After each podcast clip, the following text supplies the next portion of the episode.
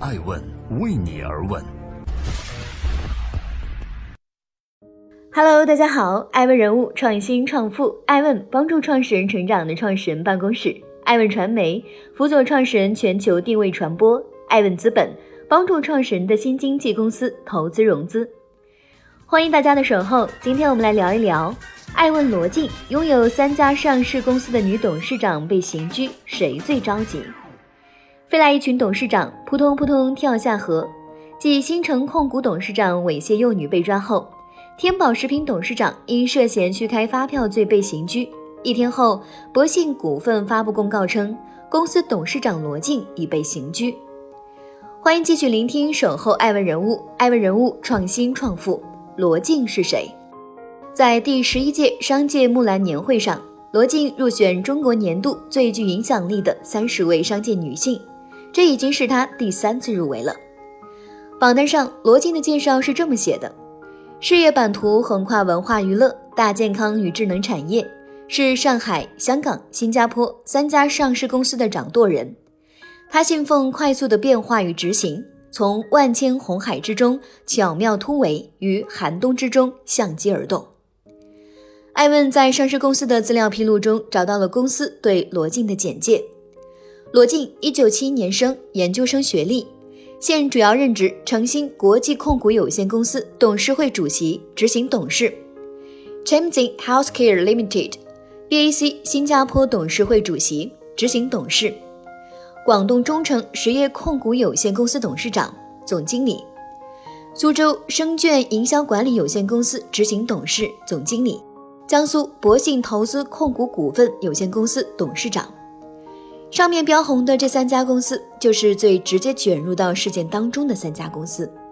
七月五日，博信股份披露收到上海市公安局杨浦分局拘留证，公司实控人兼董事长罗晋、董事兼财务总监江少阳，分别于六月二十日、六月二十五日被上海市公安局杨浦分局刑事拘留。公告披露后的下一个交易日，罗晋旗下的港股上市公司。诚兴国际控股暴跌百分之七十九点九六，市值蒸发逾四十二亿港元。苏州证券则是罗晋为了收购博信股份而设立的一家公司。二零一七年七月，苏州证券以十五点零二亿元的价格承接博信股份合计百分之二十八点三九的股份。昨日晚间，博信股份又披露了另一份公告。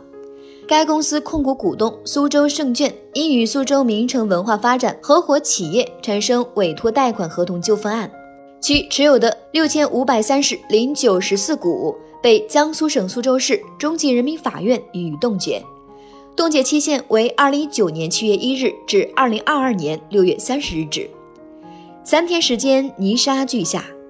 梳理可寻开的公开资料，罗晋是销售出身。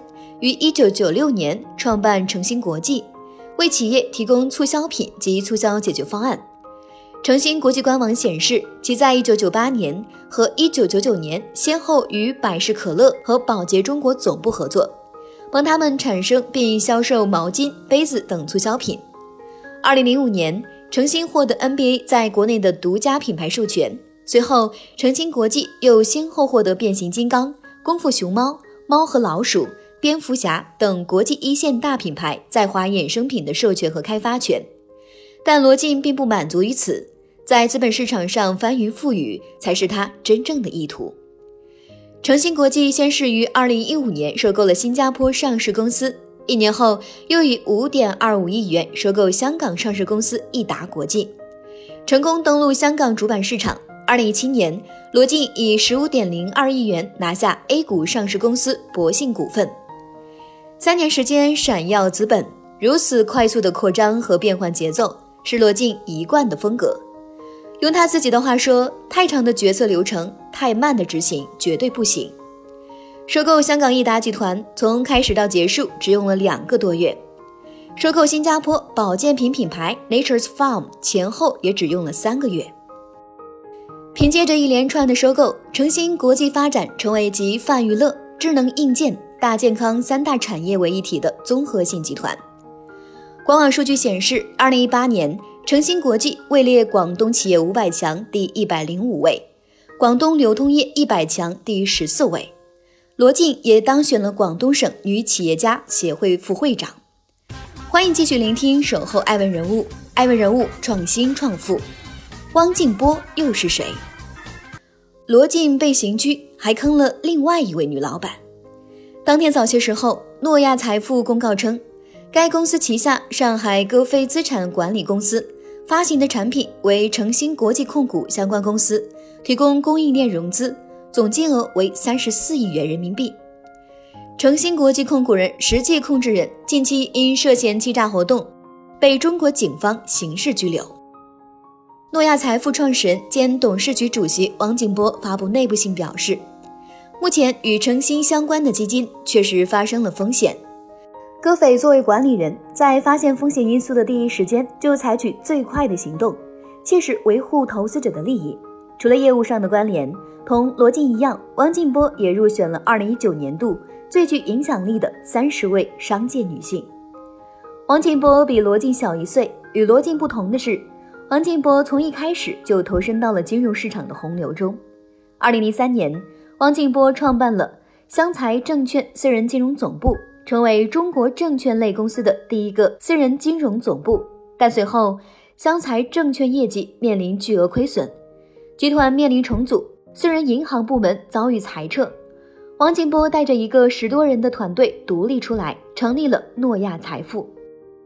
乐百氏创始人何伯书曾在《爱问起头家》节目中对爱问表示：“诺亚财富是他所投资项目中最骄傲的一个。”王静波作为女性来说，真的是非常优秀。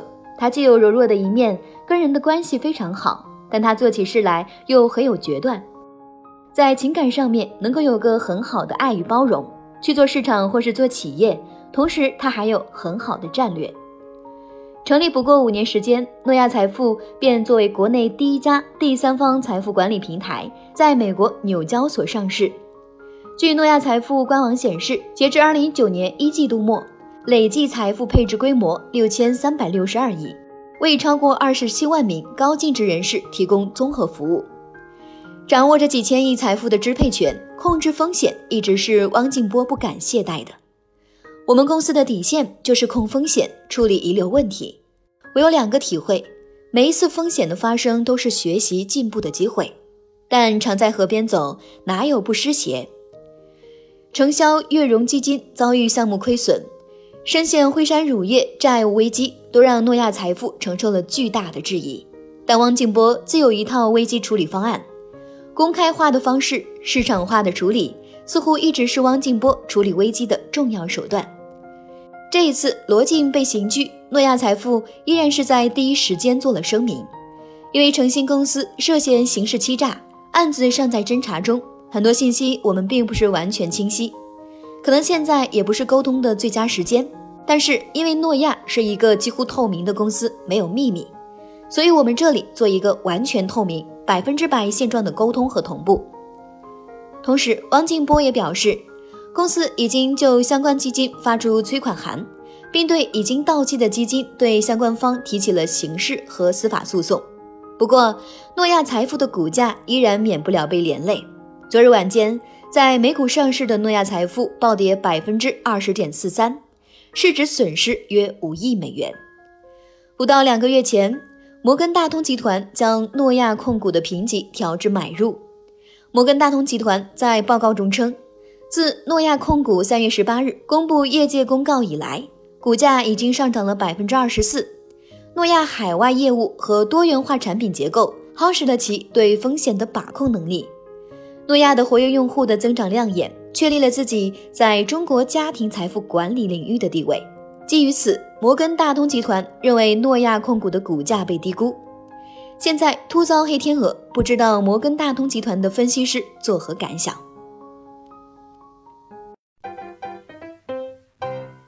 爱问是我们看商业世界最真实的眼睛，记录时代人物，传播创新精神，探索创富法则。